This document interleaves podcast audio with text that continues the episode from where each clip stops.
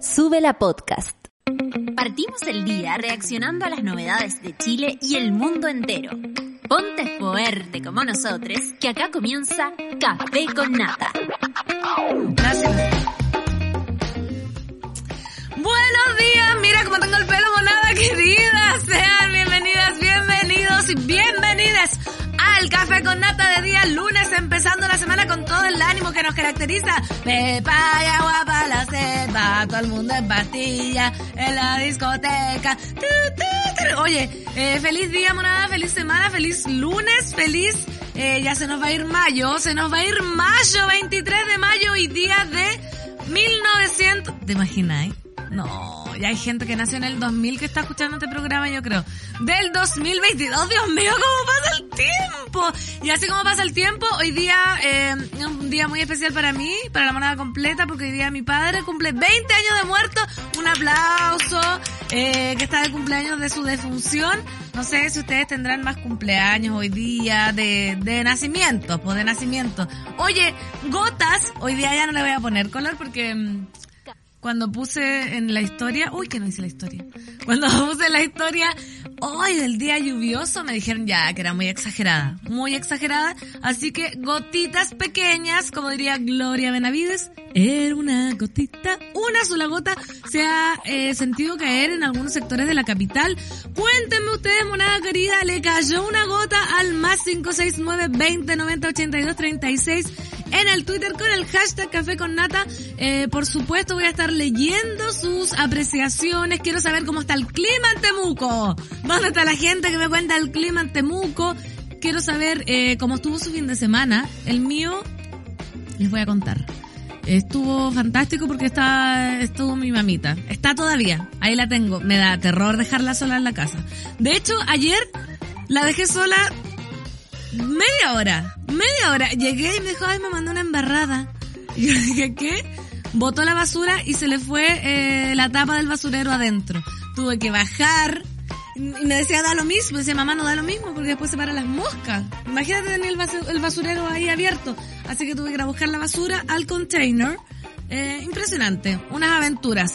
Oye, les dije la temperatura 13 grados en Putaendo, 12 grados en la capital. No hace nada de frío, según yo, que salí así como con un abrigo nomás, no, no se sentía especialmente helado. Empezamos a saludar a la monada, oye, activamente comentando. Una matrona. Fernán Toledo, buen día monada, esperando la energía de la pancito con un shot de café con nata para subir este día que empecé atrasada. Como lunes, matrona Clau, ¿no te pusiste el plástico hoy día? ¿Qué- ¿Por qué hay días que te pones el plástico y días que no? El traje profesional, digamos. No sé cómo se llama. Caro Orellana dice, buenos días, vamos por una nueva semana en compañía del Café con Nata. Buenos días, Caro. Y la gente se está arrastrando, pone su, sus GIF. Yo hoy día amanecí con energía. Es que me quedé el fin de semana completo y no te carreteé nada. Aunque como le decía Charlie, dormía como las reverendas porque mi mamita, con todo lo que la quiero, ronca como... eh, y mi casa es chica, entonces se cruza. Una vivencia precaria. Se cruza por las paredes, hace... Como que ronca para arriba y para abajo. ¿Han cachado personas que no es solo para arriba, sino que... Como, como Tommy Jerry. Ale Joaquín dice, buenos días, tengan una gran semana, saludos, Alecita Joaquina. Lalo dice, ¿hasta cuándo? Eso, empieza la, la monada subversiva. ¿Hasta cuándo se despilfarra dinero en huevadas innecesarias como los desfiles? ¿O la pobreza se supera con himnos militares y paso regular? Buen día, monos. Paso regular se refiere a izquierda, izquierda, izquierda, derecha, izquierda. Y la decadente con brillo o la monada, impunidad es que un almirante en retiro sedicioso llame golpe de estado nuevamente y que llevemos 23 días sin que el general Yáñez entregue información de vínculos entre carabineros y mafiosos de Meix. Que no se nos olvide nunca, Francisca Sandoval, estoy contigo decadente con brillo. Recordemos también que eh, mucho se habló, eh, fue trending topic la palabra sedición eh, en el Twitter y todo eso y voy a hacer una alarma de cultura en el café con nada para la gente que no sabe qué es sedición. Sedición, dos puntos. Levantamiento de un grupo de personas contra un gobierno con el fin de derrocarlo. Para que sepan, yo no solo informo a la 210, que es el mejor programa de su la radio. también informo acá en el Café con Nata. Vamos con los titulares, monada querida, porque el acontecer nacional e internacional no se detiene. Ministerio de Educación trabaja política de condonación al CAE. El secretario de Estado, Marco Antonio Ávila, afirmó que queremos que la ciudadanía esté tranquila porque tenemos un compromiso. En declaraciones al Mercurio, el secretario de Estado afirmó que el CAE ha sido siempre una mochila muy pesada para muchas personas. Yo creo que lo dijo mochila por el colegio y todo, así como va a hacerse el chistoso. Y llamó a la ciudadanía a estar tranquila porque el proyecto que propone la condonación es un compromiso del gobierno y va a incluir a todos los deudores. Eh, Nicolás, mi compañero, debe estar saltando en una pata, que siempre le sacan la plata de los impuestos y todo. Eh, tras el primer caso sospechoso en Argentina, te contamos todo lo que necesitas saber sobre la viruela del mono, que también estaban acá contándonos en el Twitter, gente comentando ya de la viruela del mono. Tranquilidad, durante las últimas dos semanas, desde Europa hasta Canadá, Estados Unidos y Australia, se han comenzado a detectar casos de esta extraña enfermedad cuyos brotes anteriores habían sido muy contenidos. Se trata de la viruela del mono, viruela símica, un virus endémico en algunas partes de África Central y Occidental. Es una versión más benigna de la viruela, erradicada del mundo en 1980 con una exitosa campaña de vacunación global. Así que ya vamos a estar hablando de esto, monada.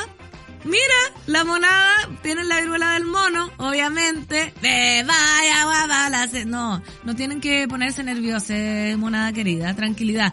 Porque tengo otra bajada. ¿Es hora de preocuparse por la viruela del mono?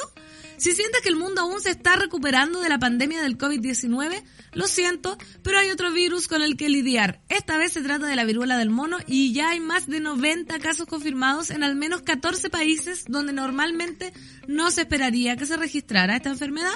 Vamos a hablar todo acerca de este virus en una nota del BBC muy seria publicada ayer, así que monada, yo sé que ustedes son como mono y la viruela del mono, pero se me calman. Vamos a calmarnos. En otros titulares, Carol G en Chile. Productora inicia el proceso de devolución voluntaria de entradas para cumplir aforos. Vamos a ver si van a querer devolver las entradas. La productora Bizarro anunció que iniciará un proceso voluntario de reembolso de entradas por el concierto de Carol G. La idea es cumplir con los aforos. ¡Ay, qué heavy! ¡Qué heavy! ¿Y qué pasa si nadie quiere? ¿Lo ha preguntado a la ¿Se lo ha preguntado a la productora? Es una muy buena pregunta, me dicen por acá. Oye, impresionante porque no, no sé, pues imagínate pasar a algo así con Daddy Yankee. Devuélvanla voluntariamente. Uy, ahí sí que se vuelven monos. Y además, hoy día, eh, querida monada, monada querida, eh, vamos a estar hablando de la convención con Belén Pellegrini, directora de la neta. Así que imagínate el programazo que vamos a tener de día lunes en el Café con Nata para que empiecen eh, activos la semana. Yo les recuerdo que el teléfono lo tengo abierto más 569 20 90 82 36. Yo les leo aquí la, la monada tímida. La monada es tímida, pero pero algo se puede hacer. Los entiendo, no es como la 210 que es allá, sí, no. No, monada. El clima, sensaciones, etcétera, etcétera. Nos vemos después de esta canción. Quédense en sintonía que así parte el café con nata.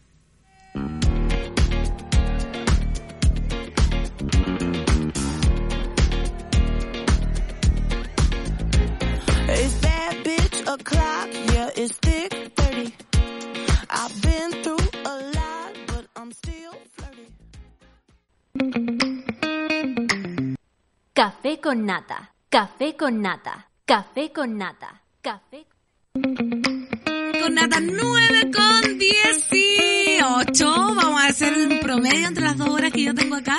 Tengo 9 con 16, 9 con 19. Vamos a decir que son las 9 con 18 minutos de este día lunes 23 de mayo con clima exquisito en la capital. Vamos, yo estoy exquisita. Hoy día salí caminé y estaban esas arboledas con sus flores amarillas que botaban hacia el piso, eran como esas postales de Village, amarillentas, medio sepia. Dije, mira, voy a encontrarme con la monada querida, fabulosa, que estaba comentando ya con el hashtag Café con Nata y voy a pasar a los titulares, amada querida, porque hay que informar.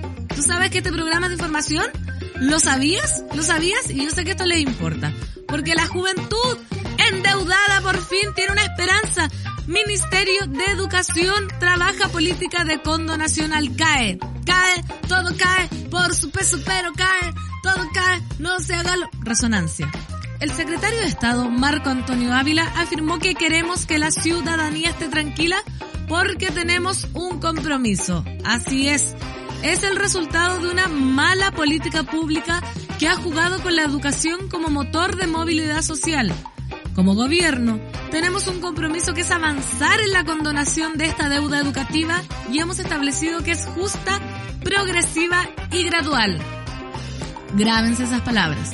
Justa, progresiva y gradual. De esta manera se refirió el ministro de Educación Marco Antonio Ávila a la inquietud que existe en la ciudadanía respecto de las líneas que trazará el Ejecutivo para solucionar el problema del crédito con aval del Estado CAE que afecta a miles de familias. En declaraciones al Mercurio, el secretario de Estado afirmó que el CAE ha sido siempre una mochila muy pesada para muchas personas y llamó a la ciudadanía a estar tranquila porque el proyecto que propone la condonación es un compromiso del gobierno y va a incluir a todos los deudores. Recordemos que el compromiso de campaña del presidente Gabriel Boric fue la condonación universal de las deudas educativas que afecta a más de 770 mil personas y de acuerdo a la información de la Comisión Ingresa, Comisión Administradora del Sistema de Créditos para Estudios Superiores, entre diciembre y marzo la morosidad del CAE tuvo un salto de un 52 a un 61%. El ministro Ávila sostuvo que en la búsqueda de la política de reparación se está trabajando con distintos actores, agrupaciones de deudores y también con la Dirección de Presupuesto y el ministro de Hacienda, porque cualquier respuesta que nosotros demos en torno a esto tiene que ser sustentable en el tiempo, adecuada y con mucha responsabilidad fiscal. Agregó que estamos trabajando en esta propuesta. Tiene que ser muy seria en términos de dar respuesta a estas altas expectativas, pero no cabe duda de que es un compromiso. El ministro puntualizó que este es un trabajo interministerial y queremos que la ciudadanía esté tranquila porque tenemos un compromiso, pero las características van a ser comunicadas en el momento adecuado. Así que hay condonación, hay esperanza, pintarse la cara. Mira, yo, eh, adiós, gracias, no tengo cara. Soy de esas privilegiadas que eh, sus papás le pagaron la educación así nomás. Imagínate. Oye, es que en verdad, una hora que ya es adulta, dice, ¿cómo te da para pagar una universidad? Imagínate. Así que mucha gente eh, a celebrar con mesura porque se viene la condonación del CAE. Una mujer fiel drástica. Me gustan los arrobas de los monos. Buenos días, monada. Yo feliz porque luego de dos años, este fin de semana pude celebrarle el cumpleaños a mi bebé del medio junto a sus amigues. Fue un fin de semana hermoso. Estoy full cargada para hacer campaña de la prueba esta semana. Eso, Pepa y de... Oye, qué hermoso que pudo celebrar con amigues el cumpleaños de la guagua de dos años. Qué rico de haber estado ese menú. Imagínate sus cupcakes temático de selva, de leones, no sé cómo lo habrá hecho. Sushi pop. Buen día, monada bella. Que tengan un excelente comienzo de semana y mejor lunes. Por San Joaquín, mucho viento y gotitas a ratos. Acá no cayó nada. En mi casa la otra vez había caído algo de, de gota, pero ahora nada. ¿Quién está poniendo la música hoy en el café con nata? Amo este temazo de Lisa. Liso, de Lisa. Claudita Cayo. Claudita Cayo parece que es la curatora de siempre del café con nata, ¿o no? Siempre, siempre. No siempre, pero muchas veces. Así que ella, si quieren que devuelva las entradas, mínimo su meet and bueno, después vamos a estar comentando ese titular, porque ahora lo que nos convoca es la viruela nuestra, la viruela de la monada. No, por favor, comunicación responsable. Comunicación responsable y con tranquilidad. Con tranquilidad. Eh, tras el primer caso sospechoso en Argentina, te contamos todo lo que necesitas saber sobre la viruela del mono, lo dice Subela News. Precioso. Oye, y tengo una duda súper válida, porque todas las dudas son válidas.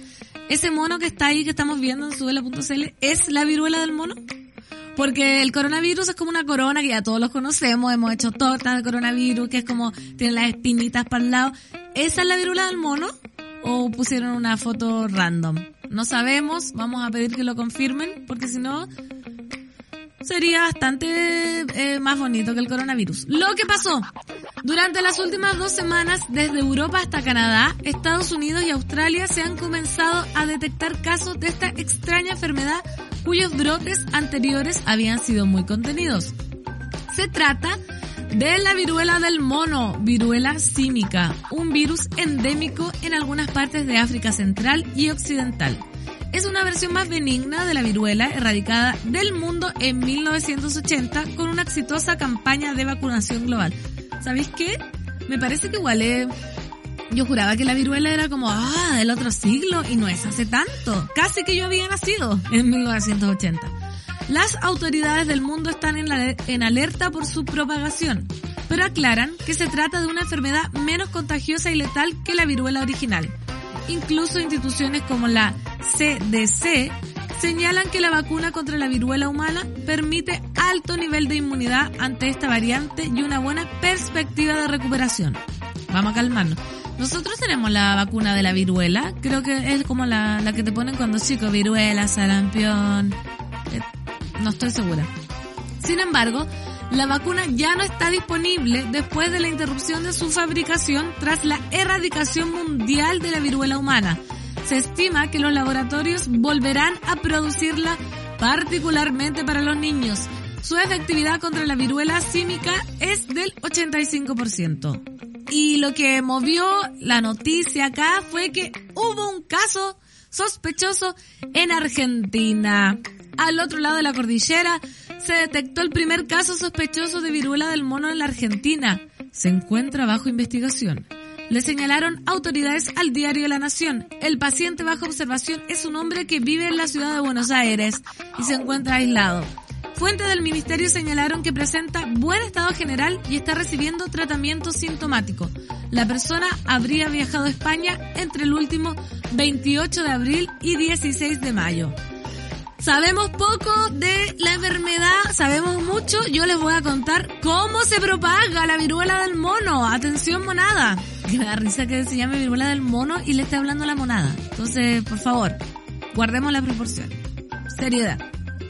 Las autoridades sanitarias señalan que aún falta información para saber cuáles están siendo las principales vías de propagación de la enfermedad en este brote. Pero lo que se conoce se transmite a través de contactos estrechos e intercambios de fluidos corporales, sea, de chuparse los cuerpos.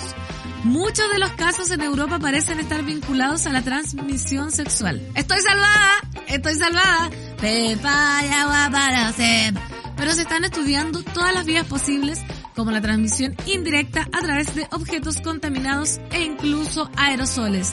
Estas últimas serían improbables. ¿Cuáles son los síntomas de la viruela del mono, monada querida? A ver si lo saben. El periodo de incubación de la viruela símica suele ser de 7 a 14 días, pero puede reducirse a 5 y elevarse a 21. La Agencia de Seguridad Sanitaria de Reino Unido señala que al inicio los síntomas de la enfermedad suelen ser parecidos a los de una gripe. Oye, pero es que uno ya no sabe qué tiene. Si tiene COVID, si le dio un aire, si tiene viruela del mono, si tiene la influencia, todo, todo igual. Al inicio, fiebre, dolor de cabeza, dolores musculares, dolor de espalda, escalofríos, agotamientos y ganglios linfáticos inflamados. Pero ustedes dicen, ya, sí, me voy a confundir. ¿Qué es lo que tengo? Pero ¿qué es lo que tengo? Su síntoma más característico aparece de unos 5 días después de la fiebre y acá, monada querida, es donde podemos diferenciar la virula del mono de, de las otras gripes comunes. Se desarrolla una erupción que suele comenzar en la cara y luego se extiende a otras partes del cuerpo, principalmente manos y pies. En muchos de los casos actuales, las personas han reportado la aparición de erupción en la zona genital. No, Dios mío. Perspectiva, a diferencia del COVID-19, los expertos se apuran en señalar que para este brote hay dos diferencias. Una, que ya existe una vacuna que tiene efectos sobre la enfermedad. Así que por favor, Y dos, su contagio es probablemente solo por contacto y fluidos, lo que hace que tenga una velocidad de transmisión menor. Así que, eh, por favor, manada, la, el mensaje es a calmarnos. Mira, ya eh, esta nota me gustó porque decía como, ¿piensas que estamos saliendo del COVID? Me gusta que ya como que haya una sensación que obviamente no estamos saliendo, pero sí ya hay vacunas, ya se está controlando la enfermedad y, hay como una sensación de que, ay, mira la viruela del mono, ay, mira la viruela del mono, ¿qué vamos a hacer? ¿Qué vamos a hacer? No, no es tan heavy, ya hay una vacuna, se puede controlar, se transmite eh, por contactos estrechos, no es como el COVID que está en el aire, que como que te persigue el coronavirus. Así que eh, para la gente que es más sensible a estos temas, recordemos que la, el COVID, como se ha dicho, eh, la gran falencia que dejó, la gran debilidad del COVID eh, tiene que ver con la salud mental de las personas que hemos estado encerrados, en cuarentenados, eh, con miedo, mucho miedo a salir, mucho miedo a abrazarnos, a saludarnos. Esto, monada querida, por lo menos hasta el día de hoy con esta nota, no se va a volver a repetir con la viruela del mono, así que hacemos un llamado a calmarnos. Como dice el Pokémon, vamos a calmarnos. Ya estamos vacunados, nos vamos a vacunar, se acabó. Se acabó, no quiero escuchar a nadie. Viruela del mono, del mono. Tranquilidad. Señora Paz, buenos días, monitos del café con nata, que sea un lindo día a todos y recuerden, apruebo el 4 de septiembre. Muy bien. Oye, no des síntomas que me va a empezar a dar, dice Mateo. Pasa, pasa. ¿Cuántos? Yo no sé si hay alguna monada que esté invicte de COVID. Acá en la radio parece que ya nos contagiamos todos. ¿Qué falta? ¿Charlie? ¿No te contagió? Es que Charlie Dios. Vamos a hacerla... No puedo creerlo. Pero claro, como que uno, ¿cuántas veces tuvo COVID sin tener COVID? Yo creo que 15 veces era como, no, sí me dio COVID, me dio COVID y no era nada COVID, era que uno se sugestionaba, así que no empiecen ahora que tengo la viruela del mono. Fabiana, hace unas semanas muchos se burlaban que la TAM tenía marcas que los distinguía del resto por la vacuna de la viruela, a diferencia de Europa o Norteamérica, quienes hace décadas no se vacunaban por ello. Ahora es marca de la inmunidad. Ya, me gustaría saber si, si yo tengo la vacuna de la viruela. Voy a llegar a preguntarle a mi mami. O, o no sé cómo, cómo, cómo uno podrá ver todas las vacunas que tiene. Vamos a estar como colador. Y recuerden, hablando de vacunas, que esta semana, creo que es bueno, esta semana 27, sí. Esta y hasta el miércoles de la próxima semana es el último plazo para vacunarse con la dosis de refuerzo para que no se les venza el pase de movilidad el 1 de junio. Recuérdenlo, monada, ya sabemos que hay lugares para pedir hora, que si no tienes tiempo para hacer la fila, hay opciones para llamar a los vacunatorios que tengan turnos disponibles que no es tan alentador. Yo debo decir que me metí a uno y no había turnos todavía, pero hay que insistir todo el rato. Miren, ahí no están a dónde personas inmunocomprometidas hasta el 12 de diciembre tienen que eh, ir a vacunarse. ¿Lo, ¿Se escuchó eso? Ah, ya. Personas que hayan recibido su dosis de refuerzo hasta el 12 de diciembre y personas inmunocomprometidas y funcionarios de la salud eh, que hayan recibido su dosis de refuerzo hasta el 30 de enero del 2022. Ese es el calendario hasta el 29 de mayo para que vayan a, hacer la fila. No, si no hay caso. No hay, no, no hay caso para hacer la fila. Oye, no encuentro mi teléfono. No encuentro mi teléfono. Así que amiga, no, acá está. 9 con 34 minutos, monada querida, preciosa. Estamos heavy, estamos heavy hoy día lunes en el Café con Nata con unos titulares y la, gente comentando, mira aquí, voy a seguir leyendo. ¿Y cómo empezó la viruela del mono? Y nos mandan una foto de un mono carreteando. No, me, me gusta que nos podemos reír todavía. ¿Se puede no? Yo no sé qué dicen arriba. ¿Se puede uno reír de la viruela del mono ahora? Sí, sí, sí, todavía no es tan grave. Todavía no es tan grave. Miren, Eh, según informó el subsecretario de Salud Pública Cristóbal Cuadrado durante el balance semanal de COVID de hoy, voy agarrándome del COVID, a partir de este 1 de junio se comenzarán a bloquear los pases de movilidad a las personas que cumpliendo ya seis meses o más desde la dosis de refuerzo no se hayan inoculado. Así que por favor, por favor, eh, vayan a vacunarse. Insisto, mira, los consejos del café con nata. Vayan a vacunarse a prueba de salida. No sé si hay otro, otro consejo más que quieran dar de arriba. Ah, tomen agua. Échense bloqueador. Puros consejos. Fabiana dice, esa es la marca para saber si estamos inmunes contra la viruela. Ah, el hoyo que uno, el forado que uno tiene en el brazo. Miren, monada, revísense su brazo.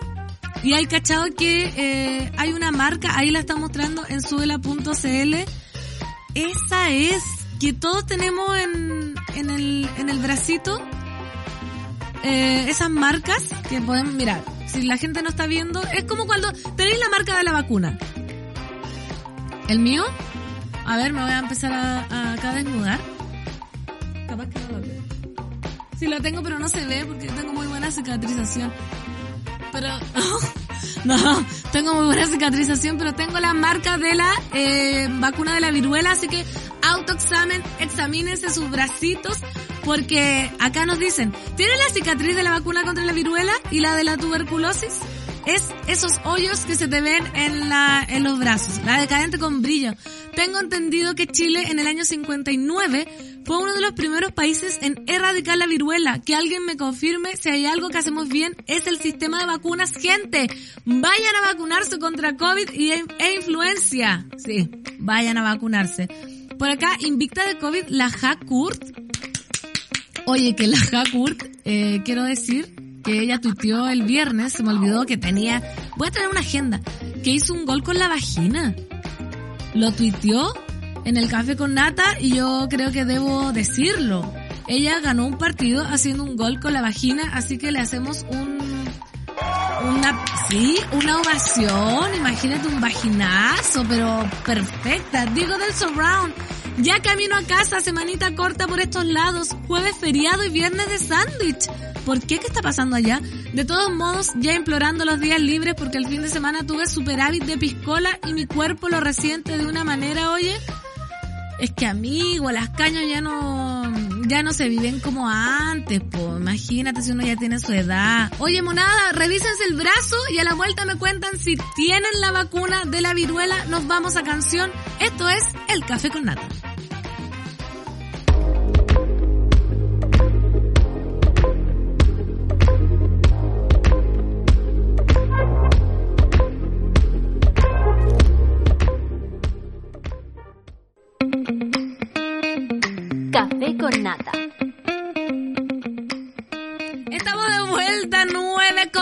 41 minutos en este día lunes 23 de mayo del 2022 en Santiago de Chile, saludando a Chile y el mundo, empezando la semana con energía. Yo estoy, eh, yo estoy energética. ¿Cómo estás tú? ¿Cómo estás vos? ¿Cómo está la gente? Pancito es influenza, no influencia. I know, es it's a joke, but eh, se me olvida que eh, no, no tengo que hacer tantos chistes cuando estoy dando noticias. Así que vacúnese contra la influenza. Influenza, así es la palabra. También tienen que vacunarse contra el COVID. Y si no, COVID, vete, no puedo parar de hacer bromas. Ya, COVID, COVID e influenza. Y la virula del mono, tienes que ver si tienes la cicatriz en el brazo. Pancito, la marca es la vacuna contra la tuberculosis. Nosotros no tenemos vacuna contra contra el PAI. Los nacidos antes del 80 tienen la vacuna contra la viruela. Ah, o sea, mi cicatriz es de la tuberculosis y no la del mono. Vamos, mira, como está esto recién saliendo, acá hay un artículo que no puedo leer al aire claramente porque tengo que hacer el programa. Voy a estudiar el tema de las vacunas y de las cicatrices para ver a cuál corresponde cuál. Después se me ocurrió como Jodorowsky, leyendo las cicatrices. Mira, tu cicatriz, eh, vacuna mancia. Quiere decir que tu destino va a ser así tal cual. En otras noticias, monada querida, una noticia un poco más alegre, vamos a destacar a nuestro presidente. Porque el Time destacó a Gabriel Boric como una de las personas, 100 personas más influyentes del mundo en el 2022. La revista Time eligió este lunes al presidente Gabriel Boric entre las 100 personas más influyentes del 2022, el mandatario más joven y más votado en la historia. Que no se nos olvides, del país figura en el apartado de líderes junto a Joe Biden, uh, Piola, Xi, Xi Jinping, así se lee, no sé, la gente podrá hacer Xi Jinping y Volodymyr Zelensky. Y su perfil lo firma el economista Joseph Stiglitz, ganador del premio Nobel y profesor en la Universidad de Columbia, que destaca que la victoria del ex líder estudiantil representó un cambio de guardia, pero más importante aún, marcó un cambio de dirección para la economía de Chile y posiblemente del mundo, recordando la promesa de Boric de convertir al país en la tumba del neoliberalismo. ¡Qué heavy! La noche en que Boric ganó las primarias prometió, si Chile fue la cuna del neoliberalismo, también será su tumba. Y ese se ha convertido en el grito de guerra de quienes en todo el mundo buscan una alternativa a las políticas económicas derechistas de las últimas cinco décadas. El enfoque de Boric combina la responsabilidad fiscal con una economía más competitiva, mejores protectores sociales y condiciones de trabajo, igualdad e inclusión social y protección del medio ambiente, resaltó Stiglitz. Con una política dividida y el arduo trabajo en curso para crear una nueva constitución, Boric necesitará todas las habilidades que ya ha demostrado, escuchar y comunicarse, empatía y una comprensión profunda de la historia y la cultura chilena, está haciendo de Chile nuevamente el laboratorio social, económico y político del mundo, apuntó el economista. Y ahí tenemos la foto, lo pueden ver. sin corbata. Oye, ¿cómo no se pone corbata? Ah, ¿te cachai? No, son bromas, son bromas, no. Oye, eh, Regio se ve el precio y yo todavía le, sigo dando apoyo. Imagínate eh, recibir un país en las condiciones que estamos, eh, la tendalada que estamos. Y ¿saben qué? El fin de semana hablando con una persona bastante del, del otro bando, digamos, porque bastante eh, poco oficialista, para decirlo suave, eh, le criticaban las volteretas de Gabriel ¿Y saben qué? Yo digo que, que está perfecto que uno corrija sobre el error. ¿Hasta cuándo eh, eh, eh, sublimamos el, el hacer todo bien a la primera? Por favor, por favor.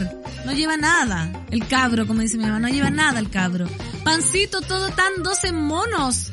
Sí, 12 monos, la monada, los monos. Igual nunca está de más vacunarse también contra la influencia, dice la decadente con brillo. Totalmente, no tienen que ser eh, influenciables, tienen que seguir sus ideales. Pura gente renacentista en la equipa subeliana. Claudita Cayo no solo la zarina de la cultura pop, también es DJ. Saludos para ella, te mandan saludos Chirimoy Alegre. Y para el bio subeliano Charlie, qué dupla sinérgica esa, sí. El Olimpo en la mañana está, está impresionante. Muy agradecida yo del Olimpo en la mañana. Imagínate que más encima sabemos que eh, Charlie está inmune del COVID, o sea, está invicto, digamos. Germán dice, ¿han cachado que ahora todos le dicen Boric? Con CH al final, antes era el Boris con S, pero nunca Boric. ¿Sabéis qué? Eh, creo que se dice Boric. Yo también me lo pregunté a mí misma. Eh, mí misma, ¿cómo se dice? Y escuché, el, no sé si estará mal, deberíamos preguntarle al presidente Gabriel cómo se pronuncia su apellido. Pero yo creo que es Boric. ¿Qué, qué dice la gente acá, lo, lo, lo, los expertos en pronunciación? Porque Boric, qué raro decir, oye Boric, y Boris es una broma, pues es una broma y no estamos para bromas eh, en este matinal informativo. En otras noticias, Carol G en Chile. Esto es lo que yo les decía. Productora inicia proceso de devolución voluntaria de entradas para cumplir aforos. ¿Devolviste voluntariamente tu entrada? Lo quiero saber. Coméntalo con el hashtag Café con Nata o ¿devolverías tu entrada voluntariamente? Por ejemplo, para el Conejo Malo, para Bad Bunny, baby, para Rosalía. La productora Bizarro anunció que iniciará un proceso voluntario de reembolso de entradas por el concierto de Carol G. La idea, mira, es que yo no puedo, salgo así, cala, qué buen tema ese. Me, me toma. ¿Saben cuándo conocí yo? Cuando Alexis Sánchez viralizó esta canción. ¿Fue Alexis Sánchez o fue Vidal? Tan imprecisa, fast check. Debería escuchar el café con nata. Durante esta semana, la productora Bizarro informó de complicaciones que existieron con los conciertos de Carol G del 25 y 26 de mayo debido al cambio de fase en la región metropolitana y la rebaja de aforos en el Movistar Arena. ¿Sabéis que esto siempre es una fantasía que yo temía que sucediera en algún concierto que yo compraba? Porque como era Alexis Sánchez, me dicen que viralizó esta canción. Lo dije bien. Una jipeta. Porque siempre uno compra la entrada y dice, pero ¿qué va a pasar? Sobre todo antes, ¿se acuerdan cuando recién abrieron los conciertos? Uno decía, pero si vamos, toda la semana te cambiaban de fase. Que podías estar adentro, que podías estar afuera, que podías estar cuatro, pero podías estar un metro y ahora pasó. Es por ello que este domingo la compañía del anuncio, la compañía anunció a través de un comunicado público que iniciará un proceso de devolución y reembolso voluntario de tickets. Eh, desde ya la situación no se ve sencilla. Me gusta la honestidad del periodismo. Ya que deberían devolverse un total de 8.000 boletos para cumplir con el público permitido en ambos conciertos. En un inicio se habían vendido 14.000 entradas para cada show. Asimismo, en el documento especificaron que optaron por esta medida para evitar la cancelación del evento, opción que se estaba evaluando hasta ahora. El evento sigue en pie y se desarrollará normalmente bajo las condiciones e instrucciones sanitarias indicadas por las autoridades del gobierno de Chile, respetando y cuidando en todo momento el bienestar de nuestra audiencia, detallaron. Hemos decidido continuar adelante con los conciertos, haciendo todo lo posible para adaptarnos a la capacidad máxima dictada por el Ministerio de Salud a través de la Seremi de Salud. Desde Bizarro aseguraron que devolverán todo el dinero por boleto vendido, incluyendo el cargo por servicio impuesto por la etiquetera durante el proceso. Iniciamos, a partir de este momento, una campaña de reembolso voluntario que funcionará de la siguiente manera y será validada por hasta un máximo de 5.000 personas por fecha que voluntariamente realicen el proceso. Me encantaría esto. ¿Esto cuándo salió? ¿El domingo se dio esta noticia? Me encantaría saber cómo les está yendo. Qué miedo y qué eh, fe en la humanidad que tiene la productora Bizarro porque hemos hablado acá en el Café con Nata y en varios programas de Súbela a la Radio. Bueno, también hemos visto como el equipo de Súbela a la Radio se vuelve mono por comprar entradas y como Daddy Yankee agotó tres nacionales, Bad Bunny, ¿cuántos Movistar? Movistar va a estar, ¿cierto? ¿Uno o dos? Dos creo que Bad Bunny, la Rosalía, dos Bad Bunny, la Rosalía uno, Dualipa, pero todos peleándose por entradas. Yo no sé si habrá la voluntad de devolver un ticket. Y cómo, y cómo, imagínate, más pelea, como quién lo va a devolver. No, impresionante. esperemos que eh, le vaya bien a, a la productora. Me parece perfecto este, este fe en la humanidad. Totalmente. Oye, vamos a hablar eh, de cultura pop ahora en el café con nata, porque es una mañana muy miscelánea y queremos analizar. Claudita Cayo, ¿tú quieres salir al aire? ¿Quieres comentar? Eh, no, no quiere salir, no, no puede, no puede salir al aire porque está totalmente desnuda. Así, inventando. Oye, vamos a hablar del video de Shakira y vamos a ver el baile que hizo porque está eh, heavy, heavy, heavy. A ver, amiga, ¿podemos verlo? Subela.cl. ¿Con quién es este gallo? Estamos viendo el video de Shakira con Rod Alejandro. Te felicito que ha sonado. Te felicito que bien actúas con tu papel. Ya me va a callar para que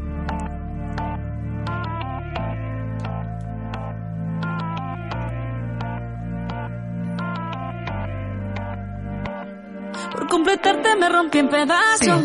Sí. Alejandro es el pororo de Rosalía, recordemos que se tatuó en su barriga, en su barriga, el nombre de Rosalía.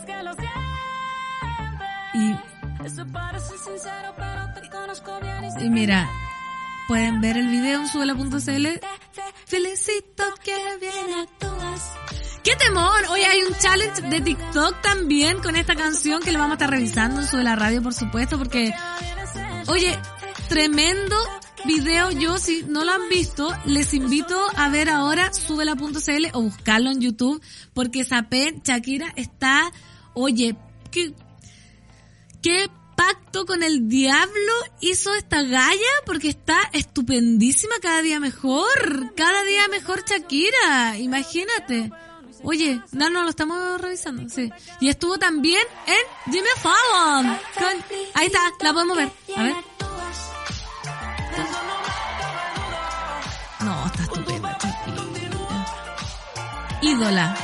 Mi primer concierto es muy difícil el baile, sí, pero yo creo que lo voy a poder lograr. Si lo ensayo, lo logro.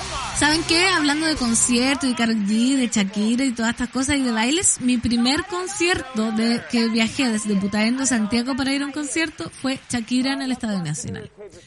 Y eh, muy chica, habré tenido 14 años y no cachaba nada. Entonces, ponte tú decías en el concierto de las 9 y por supuesto mi, mi familia de Putaendo tampoco cachaba nada de concierto. Entonces llegamos como a las 9.05 al Nacional. Como, ay, no sé, nunca parte la hora. Quedamos, por supuesto, atrás, como en la salida, y yo veía a Shakira, pero del porte de una hormiga. Era muy chica y no... Nada, igual me emocioné y todo, pero de ahí en adelante que ya me, me di la vuelta completa y llegaba a los conciertos a las 3 de la tarde. Oye, tenemos los TikTok viendo el challenge de Shakira. Shakira, Shakira, para que nuestra monada que tenga TikTok, o sabéis qué, yo voy a tratar de hacerlo. ¿O será muy ridículo? Amiga Clau, tú lo vas a hacer, que eres tiktokera. Es muy difícil. Seré... Me veré muy ridícula, no sé. Mira, monada, ¿ustedes qué opinan de Shakira? Eh, preciosa en su... Su manera de bailar también. Yo creo que ese es el secreto. Mira, acá tenemos los, los TikTok en suela.cl, pueden ir viendo. Shakira siempre está guapa. Pero no es tan difícil, ¿por qué encontrar que es difícil? Como que se va derritiendo la galla.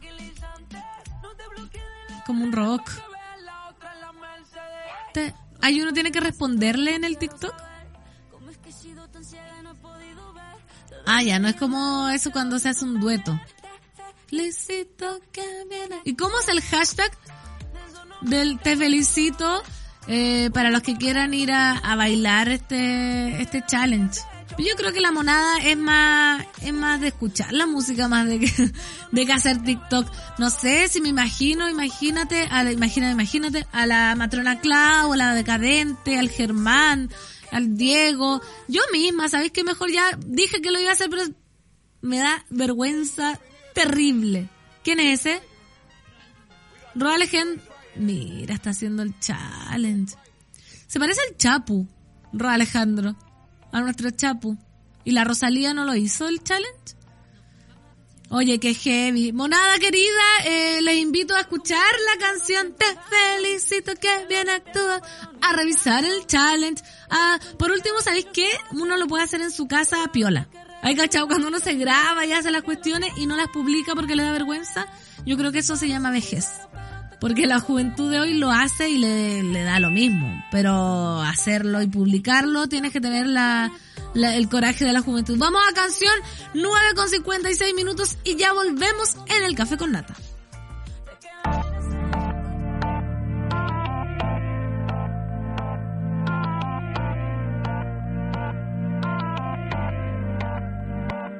Por completarte me rompí en pedazos. Me lo advirtieron, pero no hice caso.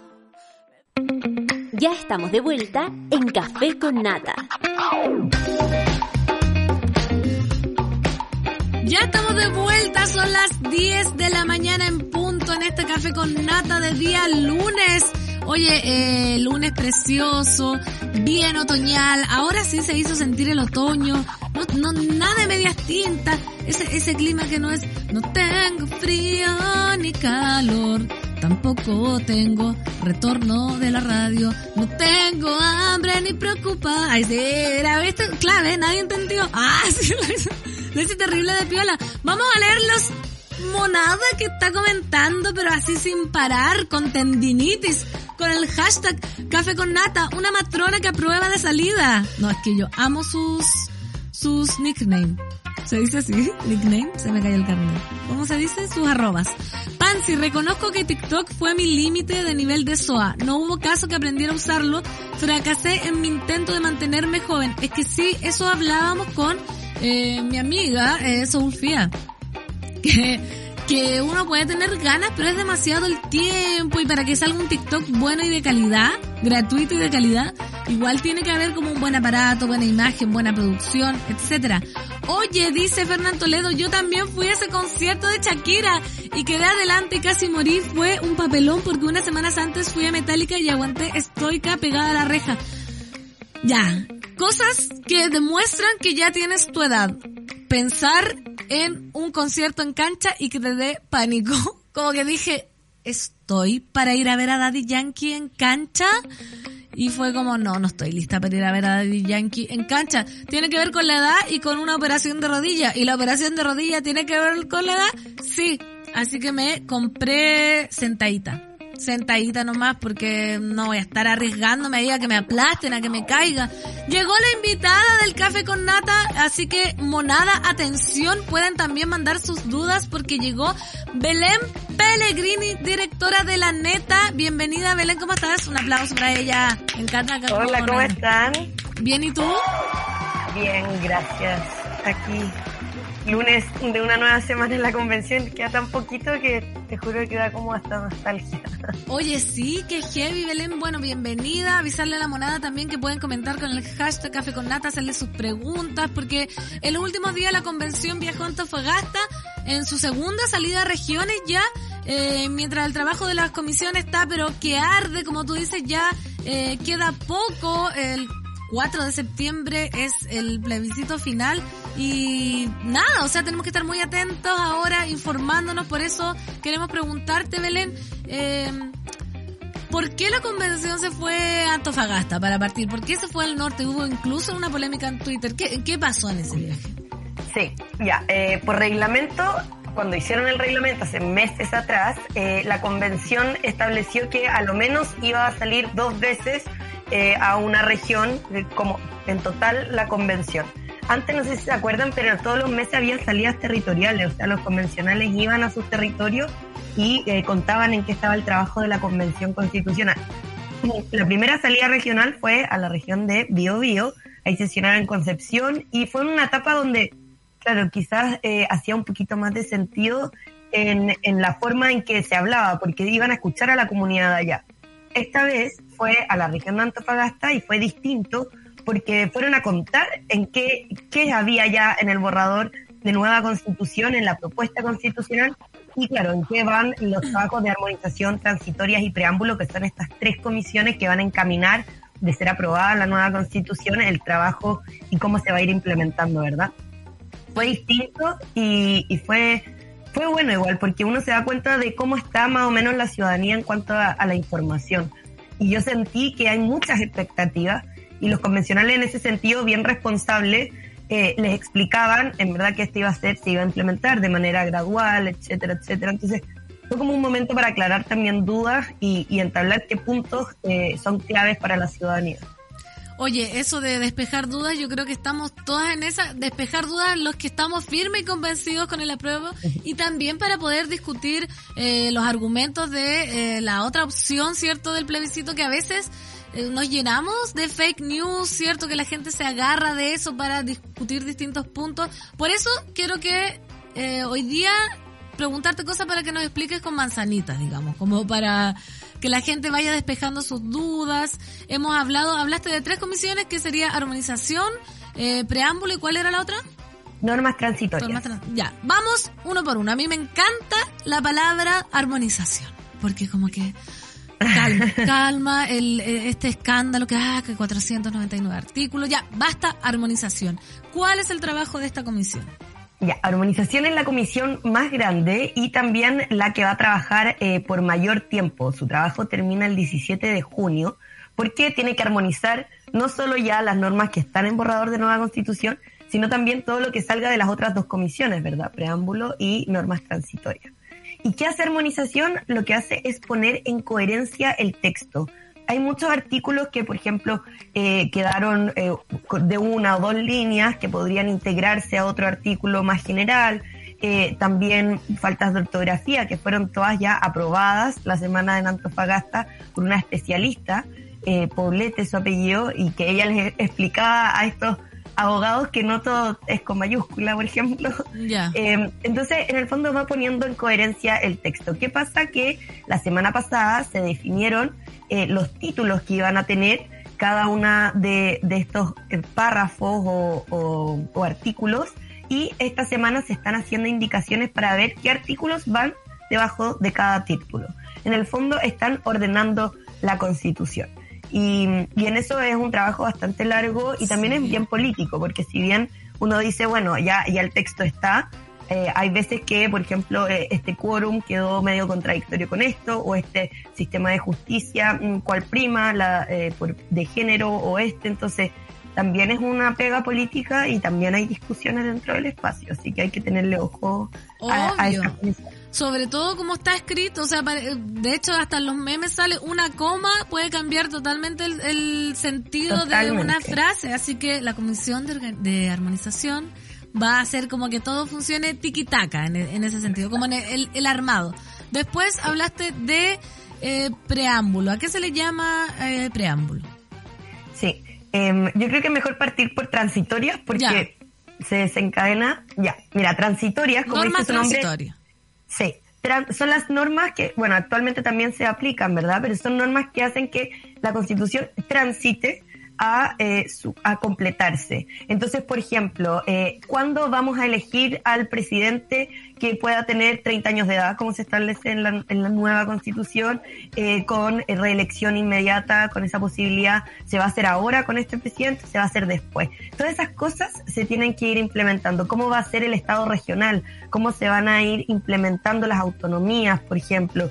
O, eh, no sé, el Senado, ¿Cómo, cómo, se va a transitar al fin del Senado al, a la creación de esta Cámara de las Regiones, qué va a pasar con esos senadores que les queda todavía más de cuatro años. Eh, todas esas cosas hay que eh, hacerlas, poner una norma para que vaya transitando la implementación de la nueva constitución. Por eso esa comisión es tan importante y de hecho eh, durante la semana en Antofagasta fueron escuchando eh, distintas autoridades. Por ejemplo, escucharon al Contralor General de la República, Jorge Bermúdez, y también al ministro eh, Giorgio Jackson, y ellos fueron quienes entregaron recomendaciones para el proceso de elaboración de normas transitorias. ¿Por qué? Porque el gobierno tiene que también implementarlo, ¿verdad? Entonces hay que saber cuánto puede eh, hacer el gobierno, este gobierno, eh, cuánto se le puede dedicar, cuánta plata también se tiene que poner, eh, cómo ellos van a ir implementando, qué área del, de los ministerios van a ir fusionando esta nueva constitución, es un trabajo bien en equipo. y por eso esta es una de las comisiones que más diálogo va a tener con las autoridades, sobre todo las autoridades del actual gobierno que heavy porque en realidad tienes toda la razón porque uno ahora está como el boom, ¿cierto? Del borrador de los 499 artículos y, y el pánico de algunos como cómo se va a hacer.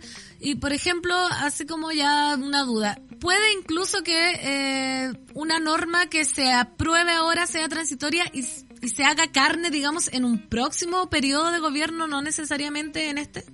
De todas maneras, de hecho, por ejemplo, eso pasa un poco con, con los senadores, porque los senadores, claro, hay unos que fueron electos ahora, ¿verdad? Y ellos tienen posibilidad de reelección.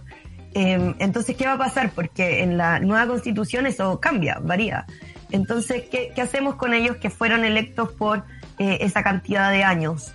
Eh, ocho años, por ejemplo. Hay unos que les quedan los cuatro que va a durar este gobierno y otros que les van a quedar cuatro más. Entonces ahí, ¿qué, se hace? Eh, ¿Se va en contra de la votación popular actual o eh, se, prima la nueva eh, votación, que es la nueva constitución? Todas esas cosas se tienen que ir implementando. En ese, en ese caso, lo que yo he visto, hay algunos que, no sé, la UDI y Partido Comunista que quieren cambiarlo todo al tiro, como, chao, se corta los cuatro años y se cambia, y no se respeta la otra mitad. Otros que quieren que esto transicione, en el fondo que la mitad de los que les toca el cambio empieza a convertirse en la Cámara de Regiones y que se respete el mandato de los actuales eh, que les queda la otra mitad y vaya como transitando juntos. también es una opción. Entonces todas esas cosas se van a tener que ir viendo.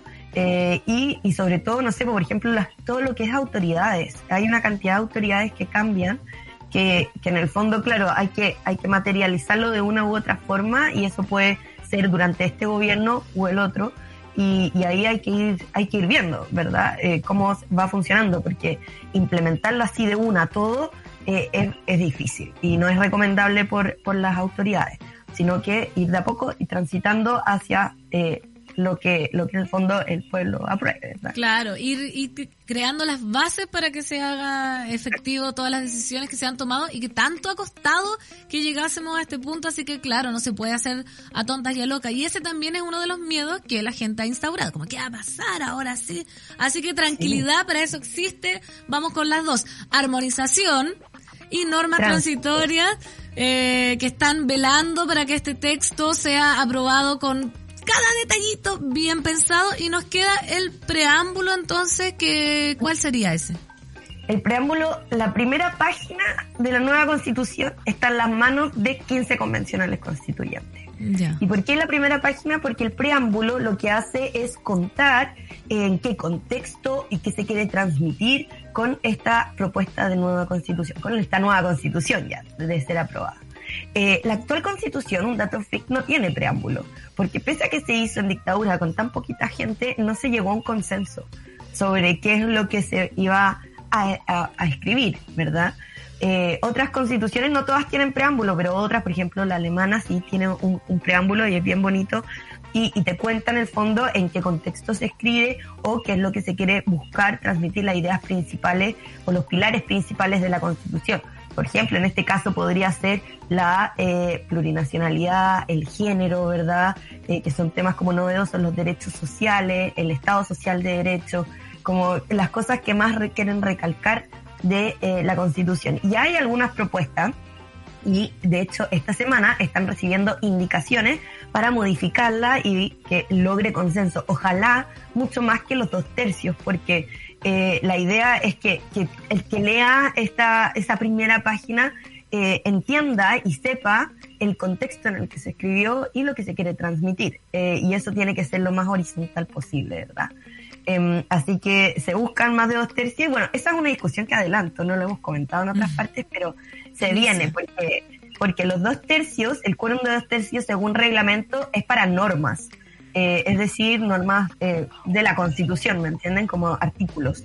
Eh, en cambio, para las otras cosas, como modificaciones al reglamento, por ejemplo, se usa un quórum distinto, quórum simple, que son mucho menos, 78 convencionales alrededor.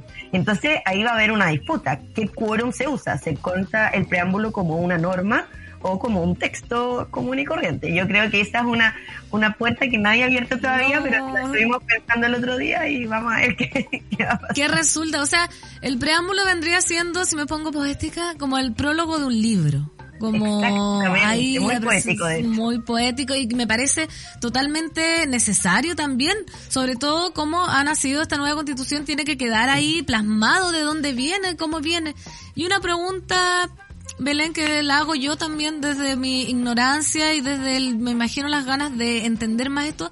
Estas comisiones, ¿cómo se eligen? Por ejemplo, eh, voluntariamente o no quiero ser mal pensado porque puede que alguien quiera ir a la de preámbulo solo para boicotear que el texto no diga tal palabra, etcétera. ¿Cómo se eligen? ¿Cómo dicen, ya, yo me voy a esta, tú te vas a esta, no, que yo a ¿Cómo, cómo se hace? Todas las comisiones, ya sean estas tres o las que hubieron anteriormente, se hacen con patrocinio. Es decir, que tú dices, no sé, ya, eh, Belén Pellegrini quiere ir a la comisión de transitorias, eh, entonces tengo que reunir cierta cantidad de firmas de convencionales que digan como ya, sí, tú, bacán que estoy en transitoria.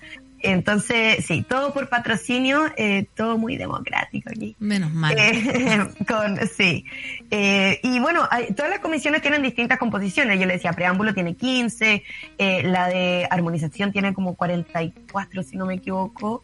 Eh, la otra tiene 33. Entonces uno dice, ¿y qué pasa con el resto? ¿Verdad? Hay convencionales que quedan en nada. Eso, Entonces, ¿quedan en nada? no, no quedan Ay. en nada, porque según cronograma obvio. Según cronograma, y bueno, también lo que hicieron en Antofagasta, eh, se hicieron comitivas eh, diversas, gente de derecha, izquierda, de centro, de todo, y eh, los mandaban a las distintas comunas eh, a contar de la propuesta de nueva constitución. Ellos entonces están haciendo trabajo territorial y eso por cronograma estaba contemplado. Entonces, por ejemplo, hoy mismo, esta semana, eh, el vicepresidente y la presidenta están en semana territorial. Están haciendo, eh, contándole a la gente qué es lo que se propone, cómo influyen sus vidas en la nueva constitución. Y para eso hay una sola verdad, ¿cierto? Eh, esto no es un llamado a la prueba o al rechazo. No se puede hacer campaña en ese sentido por parte de los convencionales y eso está clarísimo. Lo que sí se puede hacer es contar qué está en el texto.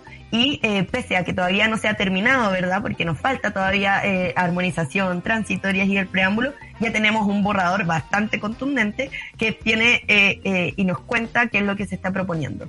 Así que todo el resto de convencionales ahí están en sus territorios o en Santiago, antes, durante la semana en Antofagasta, contándole a la gente. Y fue muy entretenido ver cómo lo contaban. No sé, por ejemplo, un convencional de la UDI decía como, bueno, de esto se trata el tema de, no sé, expropiación y a mí no me parece tanto por esto y esto. Y otro convencional decía, bueno, a usted no le parecerá, pero está esto. Era como un debate medio informativo. Nadie decía como no ni sí, pero, pero se comentaba harto y, y la gente está bastante interesada. Así que sí, yo creo que esa es la suerte que hay, que a pesar de todas las campañas que vienen de un lado u otro, hay mucho interés genuino en la ciudadanía de informarse realmente de lo que contiene esta constitución y por eso hay muchos canales también que salió un audiolibro, está el resumen, están plataformas también como ustedes, como la neta, y está, bueno, acá Belén contándonos con peras y manzanas. De hecho, la gente en Twitter también dice, me acomoda mucho que vayan desglosando. Es muy simple lo que se está hablando, con ejemplos claros y que más o menos todos conocemos. Saludos a Belén, su trabajo por la claridad para explicar e informar. Eh, acá dicen, igual ocho años de senaturía siempre ha sido una exageración. Viste, la gente ahí opinando y nos hablaba recién al principio del programa que había ido el, el ministro secretario general eh, Giorgio Jackson que se reunió con la Comisión de Normas Transitorias que ya sabemos qué significa. Entonces queremos preguntarte un poco qué pasó en esa reunión. ¿Qué, qué, qué dijo Giorgio? Sí, mira, les cuento muy en simple. El domingo o, lunes, ya no me acuerdo, pero al principio de la semana, eh, el, ministerio envió... Ay, ¿Me escuchan bien? Sí, perfecto. Ya, bacán el ministerio envió a la mesa directiva un, documento como de 55 páginas que contenía normas transitorias eh, y como recomendaciones por parte de las Express eh, de cómo ir implementándola en los diversos temas. Y esa fue presentada el jueves en Antofagasta. El ministro ahí llegó hasta Antofagasta a la Comisión de Normas Transitorias para eh, hacer una exposición de ese documento y también hablar con los convencionales y saber cuáles son sus aprensiones sobre este texto. Como les decía, para algunos quizás de repente es como, bueno, ¿y qué hace el gobierno comentando esto? Si esto es un órgano autónomo, ¿verdad? Etcétera, etcétera. Pero como comentábamos anteriormente, la importancia de que va a ser el gobierno y justamente esa, esa área del gobierno eh, quienes van a implementar la nueva constitución de aprobarse. Entonces, esa división de estudios de las Express tiene que estar al tanto y tienen que la gente saber eh, como de qué se está hablando, ¿verdad? Me encanta eh, que estoy entendiendo todo. Que parecía que es como muy complejo, pero efectivamente ya normas transitorias evidente que tiene que haber un diálogo con el gobierno que va a implementar o va a empezar a implementar esta transición hacia las nuevas normas. ¿Lo entiendo? Claro. Perfecto. Claro. Y bueno, por esta razón Jackson entonces explicaba como los distintos principios rectores sobre los que se hizo este informe, que responden al proceso de transición y decía entonces por ejemplo, en distintos temas hablaba eh, de, eh, por un lado, que puede haber una norma transitoria que se va a ir derogando eh, expresamente la constitución actual, ¿verdad?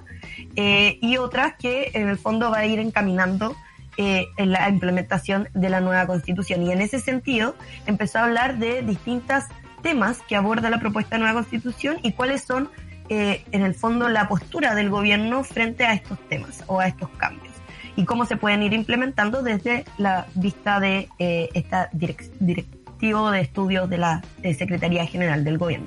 Por ejemplo, la vigencia de las leyes dictadas con anterioridad a la nueva Constitución y las reglas de quórum. O sea, todo nuestro sistema legislativo va a tener un cambio, ya sea eh, el, el Congreso de Diputados y Diputadas, la Cámara de las Regiones que viene a reemplazar el Senado, en la tramitación de la ley y también los quórums para esa tramitación de la ley. O sea, va a haber un cambio, un cambio grande. Entonces, ¿cómo lo hacemos sin desordenar mucho el gallinero, verdad? Claro. Sin darle inestabilidad al país. Que Y quede ahí, en eh, nada, así como, oh, ¿qué pasó? eh, Exacto, como de la nada, uy, na- nadie sabe bien cómo implementar esto. Entonces, por ejemplo, ahí la sugerencia que entregan es postergar la aplicación de aquellas normas que refieren al poder legislativo hasta que se renueve el actual Congreso, lo que comentábamos antes. O sea, el gobierno dice, respetemos a los actuales legisladores por- porque fueron electos, ¿verdad? Por la ciudadanía, que cumplan su periodo y transitamos a la nueva con una nueva elección y sin pasar a llevar en el fondo ni una eh, votación democrática. Eh, y por otro lado, claro, los nombramientos correspondientes a, por ejemplo, realizar o crear nuevas autoridades que están contempladas en la propuesta constitucional. Por ejemplo, hay autoridades electas según los criterios de la constitución vigente. Acordémonos que cambian incluso eso, como eh, tienen que ser electos con criterios de paridad, por ejemplo, o tienen que haber escaños reservados para los pueblos. Y esas cosas eh, actualmente no existen. Entonces, ¿cómo lo vamos implementando? Y ahí el ministro Jackson eh, decía que pueden proponer es que se puede hacer un congreso pleno en una sesión conjunta con estas dos cámaras que vayan resolviendo en el fondo esos nombramientos y que de esa forma se pueden ir ajustando y por otro lado la Corte Suprema también pueda realizar esos nombramientos. Acordémonos que también cambian el sistema. Qué heavy y qué entretenido, porque ahora que uno lo entiende y todo, como que ve el trabajo que se está haciendo y por mi parte como que me llena totalmente de esperanza, ¿cachai? Como saber que se vienen esas cosas, que están pensando en cómo implementarlo y que ojalá... Es muy bacán esta comisión. Sí, me gusta más. Yo era fan de la de armonización, solo por el nombre, pero creo que ahora soy fan de normas transitorias. Me Sí, esta va a durar menos. Esta dura menos Sí, po. porque como, como presenta normas, también tiene que pasar por el pleno, aprobarse y después tiene que ir a armonización. Esta termina el 10 de junio, así que tiene poquito tiempo, Sí. eh, pero han estado escuchando a las autoridades y a todas esas personas y como le, le- les contaba, ya están los títulos y ahora solo están viendo ahí eh, eh, mediante indicaciones qué artículos van debajo de esos títulos, cómo va a quedar ordenadita eh, en, en la de armonización y en la de transitorias viendo ya esta, esta norma necesita una norma transitoria porque si no va a quedar volando. la. Exacto. Oye, Belén, y hablando de los, de los plazos, perdón, eh, queda ya un mes aproximadamente para eh, que se cumpla el, el trabajo de la convención. ¿Vamos a llegar, crees tú, al mes o vamos a tener que... Vamos, yo totalmente la convención. No, me O encanta, vamos acá- acá Sí, un- o vamos a tener que pedir como un plazo más. Me avisa. Eh, para- vamos a llegar, vamos, Vamos a a llegar, llegar. yo, yo sí. Hubo un momento, hubo un momento de admitirlo, quizás como en el verano, que yo dije, como esto, esta barco, nos hundimos, ¿cachai? El Claro. Titanic, como fue atroz. Pero eh, la verdad es que esta mesa, la mesa directiva, eh, no es tan política como la mesa de Lisa Loncon y Jaime Basta, sino que es una mesa más administrativa. Son gente de Excel. De, de hecho, ya una incidencia, en- me fui en un, en un minibús con eh, el secretario, don John Smoke, eh, hablando el, el otro día en Antofagasta. Tuve la suerte de irme al lado, imagínense todo lo que hablamos. Y entre atroz, atroz. Y entre las cosas que hablamos eh, fueron de las distintas mesas. Y eh, Smoke me comentaba como la otra mesa era muy de Word, ¿verdad? Como el Word, el partido, muy, muy humanista, muy política, no sé qué. Y esta mesa es de Excel. El Ya. tiempo, un doctores, ¿cachai? Más cuadrados, más de números. Y creo que, y, y él me decía, Don John Smoke es una persona muy creyente, y él decía como, todo, todo cae, todo se canaliza eh, en, en, en la vida, ¿verdad? Y, y en un momento se necesitó una mesa más política, más humanista, y en este momento se necesitaba una mesa más administrativa, más de fecha. Y eso ha generado que eh, se pueda cumplir el cronograma, ¿verdad? Así Perfecto, un complemento la- perfecto. Toda la No, fe. No, pero heavy, está cada vez más convencidos y te quiero preguntar también de los ánimos, porque he reiterado que se habla mucho, menos mal, porque se habla mucho de la convención últimamente, o sea, no se habla de otra cosa, sean los apruebos, sean los rechazos, las encuestas, los podcasts ya, pero todo el mundo está hablando de la convención. ¿Cómo ves tú los ánimos dentro? ¿Se habla dentro de un... Oye, mira, salió esta encuesta, ¿qué vamos a hacer? ¿Cómo están los ánimos adentro de la convención? Sí, bueno, las encuestas subió, entonces como que cuando sube todo es como, eh, Eh. cuando baja es como, uy, sí, es atroz. Pero, pero la verdad, eh, el trabajo es tan duro eh, que hay poco tiempo para sentarse y como digerir todo. Eh, y yo creo que no solo le pasa a los convencionales, sino también a sus asesores, asesoras y a nosotras mismas periodistas. Eh, nos cuesta eh, digerir y decir como, qué cuático lo que acaba de pasar, o qué impresionante. Por eso es tan lindo cuando, por ejemplo, en Antofagasta se cierran mejillones con un bailes, con cueca, con el himno nacional que, que decían que se iba a eliminar, que en la bandera, que nos dejé, y se cierra con todas esas esos actos culturales con bailes típicos del norte y todos felices y bailando y aplaudiendo. Y uno dice como qué rico, qué necesario era este estos 10 minutos de aplauso y de alegría para volver y sentarse y decir como ya, seguimos, ¿cachai? Seguimos escribiendo, seguimos armonizando, seguimos haciendo las normas transitorias, discutiendo, dialogando, peleando, todo. Eh, preambulando, te faltó preámbulo. Claro, ah, preambulando. Por favor. Entonces, claro, no nos olvidemos la primera hoja. El eh, entonces, yo creo que los ánimos, claro, eh, estamos, estamos, y ahí me incluyo, porque cada persona que sigue este proceso participa de una u otra manera, yo creo que está agotada. Como eh, ha sido muy, muy, muy intenso, pero ya se va acabando y te llega a dar pena, como qué cuático no ver a los compañeros de la carpa, como todos los días, o, los mismos convencionales que, que se llevan bien entre ellos, pese a las cosas de, que pasan así públicamente, la verdad es que el ambiente de adentro es muy distinto. Eh, de mucho respeto y también admiración, aunque sean distintas bandos políticos, por así decirlo. Eh, hay, hay alta admiración en cómo se realiza el trabajo, así que, no sé, yo creo que, que ahí que, ha surgido más la esperanza. Hay más, como hubo un momento que estaba todo más tenso, más bajo, sobre todo a lo último de hacer los últimos artículos, últimas normas, y ahora ya ya está el borrador, ya está nomás y hay que salir a hablar, a, comentarlo, eh, son como unos tipos de predicadores de esto y, van a esto, y, y, yo creo que se ha notado, se ha notado sobre todo en todos los podcasts, y como tú decís, siento que van a salir como una biblioteca nacional de libros escritos por tanta gente. no, y se, se, huele la convención en el aire, como no solo los podcasts, ya la gente está inventando cosas como, eh, la otra vez estuvimos con la Claudia Aldana, que también estaban haciendo como un libro del borrador para entenderlo para las personas, ¿cachai? Como demasiadas eh, estrategias, demasiada creatividad, y cuando tú me dices como que adentro de la convención se, se siente este ambiente como de respeto, de alegría, ¿sabes qué?